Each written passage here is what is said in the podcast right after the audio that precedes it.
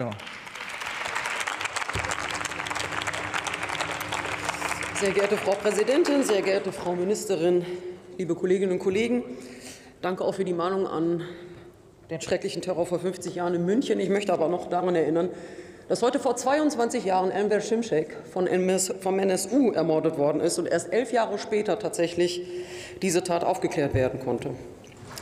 Wir befinden uns in der Haushaltsdebatte, begleitet von hoch angespannten und auch sehr dynamischen Entwicklungen.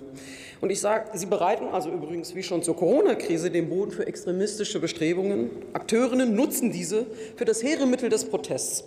Und ich sage es hier ganz deutlich, solche unterwanderten Proteste sind zu einem Booster der extremen Rechten geworden, der nicht unterschätzt und vor allem nicht als Spaziergang oder freie Meinungsäußerung, wie wir es hier zum Teil ja gerade gehört haben, verharmlost werden darf. Als Staat ist es unsere Aufgabe, ja, da lachen Sie jetzt, als Staat ist es unsere Aufgabe, dieses Unterlaufen berechtigter Protestanliegen besonders im Blick zu behalten. Liebe Frau Bundesinnenministerin, vor zwölf Monaten haben wir die Bundestagswahlen gewonnen und vor zehn Monaten hat diese Koalition ihre Arbeit aufgenommen. Seitdem behaupten böse Zungen, wäre wenig bis nichts passiert in der Innenpolitik und Herr Seehofers Geist würde durch die Flure des Bundesinnenministeriums wabern. Das ist so nicht richtig. Ich war ja des Öfteren da. Wir Grüne stehen bereit. Wir haben einen ambitionierten Koalitionsvertrag, um eine liberale, humane und den Sicherheitsinteressen unseres Landes entsprechend zielgenau Politik anzugehen.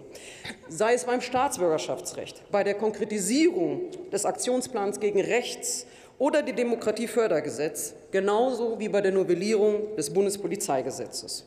Wir setzen auf Prävention gegen jeglichen Extremismus, auch auf den Islamismus übrigens, ja, auch dem, liebe Kolleginnen und Kollegen von der Opposition. Doch wer wie ich gegen Islamismus kämpft, der muss in der Regel auch, und der weiß auch, Islamfeindlichkeit ist die andere Seite dieser Medaille. Der Einzelplan 06, über den wir hier sprechen, hat die meisten Kürzungen zu verzeichnen, aber an Prävention dürfen wir nicht sparen. Sehr geehrte Damen und Herren, im Sommer war ich in Euskirchen. Allein dort starben 26 Menschen bei, den, bei der schlimmsten Hochwasserkatastrophe seit langem. 182 Personen insgesamt.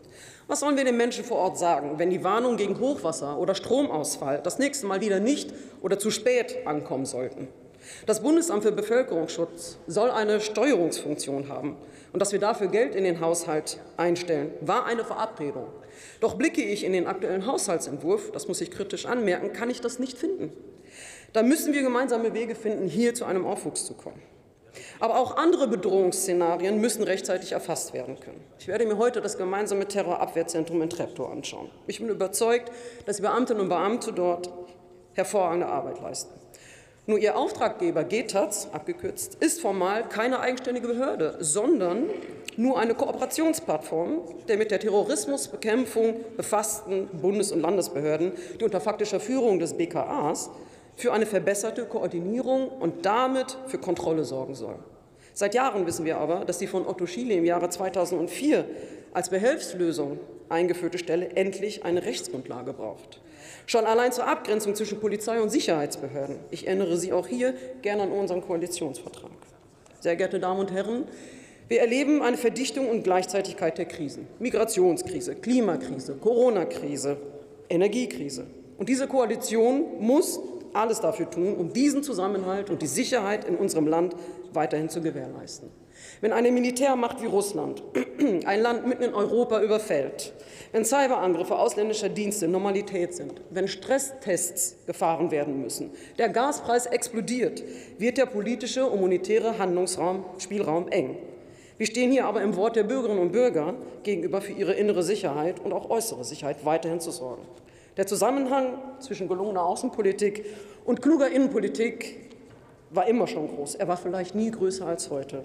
Deshalb lassen Sie uns mit Verstand, Herzblut und großem Mut in diesen Winter gehen und auch in diese Haushaltsverhandlungen. Vielen Dank.